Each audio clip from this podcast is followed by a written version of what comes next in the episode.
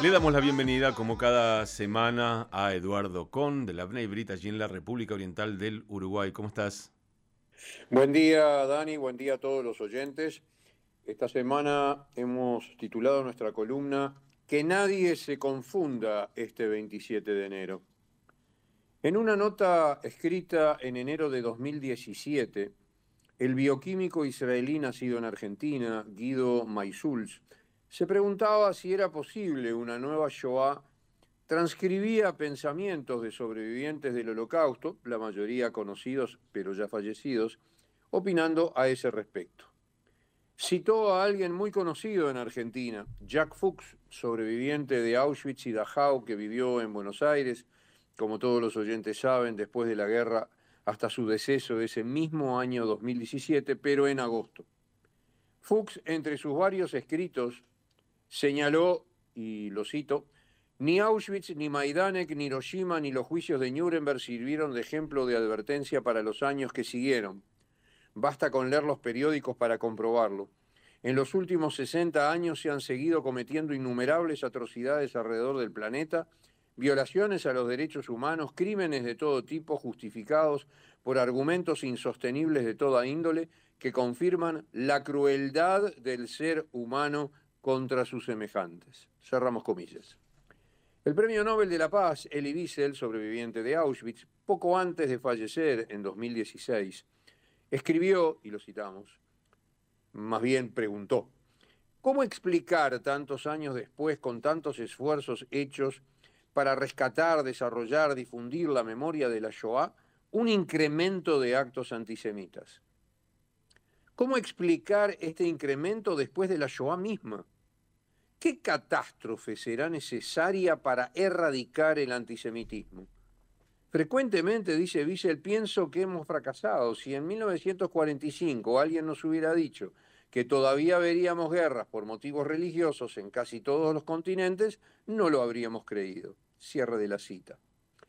La sobreviviente, psicóloga y escritora argentina, también muy conocida por los oyentes, Diana Bang, respondió a ese planteo de Wiesel y dijo que la pregunta de Wiesel es también desgarradora, porque todo sobreviviente, después de lo que ha vivido, emergió con una idea de que, bueno, eso fue definitivo y que ahora sí el mundo iba a cambiar, porque al ver el grado al que se ha podido llegar, bueno, ya es el momento de una encrucijada que tiene que tomar otro giro, más humano, más ético.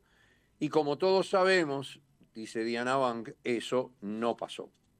Y precisamente la crueldad humana que subrayó Fuchs hace apenas siete años, la angustiada pregunta de Wiesel sobre qué catástrofe sería necesaria para erradicar el antisemitismo, vinieron a tener una malévola y perversa contestación el 7 de octubre del año pasado, cuando primero jamás entró en Israel para perpetrar dentro de todo lo que le fuera posible su afán de genocidio contra Israel y todos los judíos del mundo, y casi enseguida gran parte del mundo le respondió a Elie Wiesel que su pregunta tenía respuesta, pero al revés.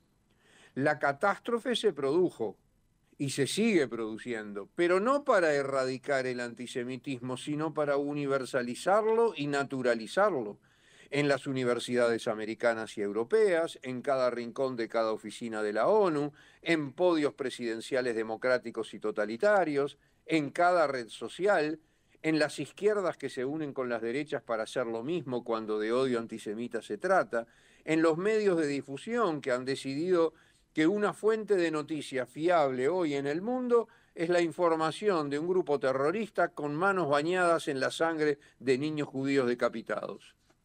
Ahora estamos en enero 2024.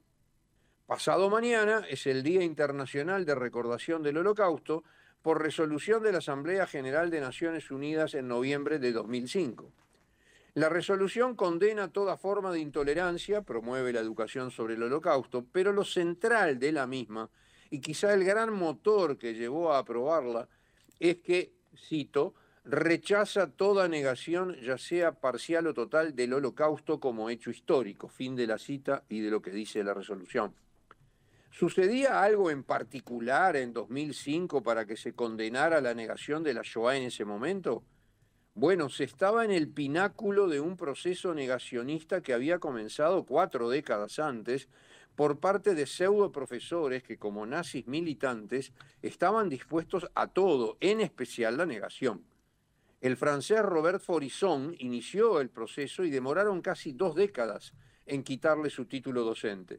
El alemán canadiense Ernst Sundel siguió la línea del francés y contrató a un patán llamado Fred Loister para que hiciera un informe sobre Auschwitz y demostrara la imposibilidad de que allí se hubieran hecho los gaseamientos que efectivamente se perpetraron. El informe fue jurídicamente rechazado, pero los negadores lo tomaron como guía para sus campañas de mentira. El más conocido, quizás, fue el inglés David Irving quien pretendió demostrar en una corte que la gran historiadora norteamericana Deborah Lipstadt lo había difamado, mostrando y demostrando que era un negador. Lipstadt le ganó el juicio e Irving terminó con su áurea que tanto apoyo daba a los negadores.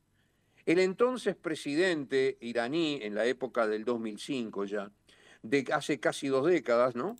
Mahmoud Ahmadinejad, decidió hacer una amplia campaña de negación del holocausto. Tomó a los tres falsificadores que nombramos antes como su inspiración y realizó una tras otra conferencias para demostrar, según él, la falsedad de la Shoah. En ese contexto que ya había vaticinado otro sobreviviente, Primo Levi, las democracias encontraron el momento de aprobar esa resolución sobre el 27 de enero. La realidad posterior al 2005 demostró que aun cuando las democracias conmemoraran con seriedad el 27 de enero, el negacionismo no se iba a retirar por decreto. Elie Wiesel entonces insistió y dijo que el deber del sobreviviente es dar testimonio de lo que ocurrió, hay que advertir a la gente que estas cosas pueden suceder, que el mal puede desencadenarse, que el odio racial, la violencia y las idolatrías todavía proliferan.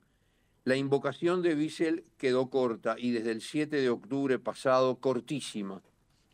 Esta semana, una extensa nota del Jerusalem Post comienza con lo siguiente.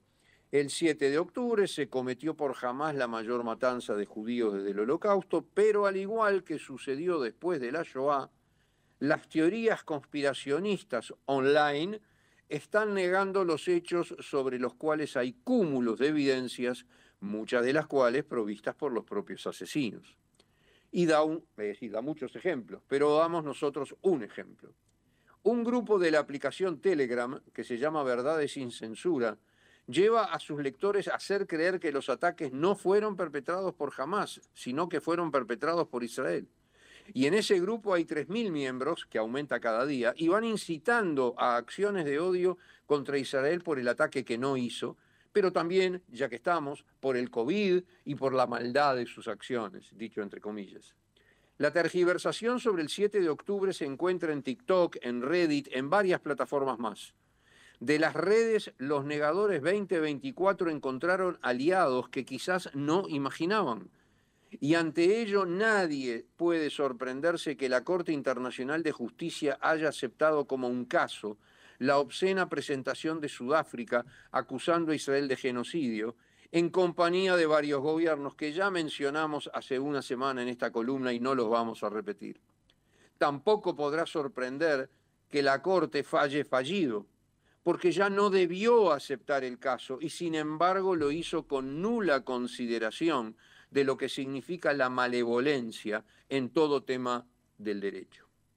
A 48 horas del día de recordación del holocausto, las angustias de los sobrevivientes de la Shoah, los que hoy hemos citado y miles más, sobre perdurabilidad del antisemitismo, negación de barbaries contra judíos convirtiendo a las víctimas en victimarios, y que todo ello tenga como socios dictaduras feroces, terroristas genocidas y varias democracias, o por lo menos autoridades electas vía democrática. Todo eso se cumple con pasión por el odio antijudío de una forma tan bestial que probablemente este 27 de enero sí va a ser de memoria, pero hoy es también de preguntas.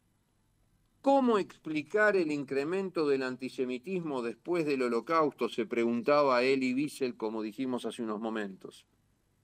En lo personal, y trato de no hablar en primera persona, pero esta vez me siento obligado, digo que siento que una de las tantas respuestas que se pueden dar ya la brindó Primo Levi cuando dijo en un reportaje hace más de tres décadas que los que niegan la Shoah pueden perpetrar otra.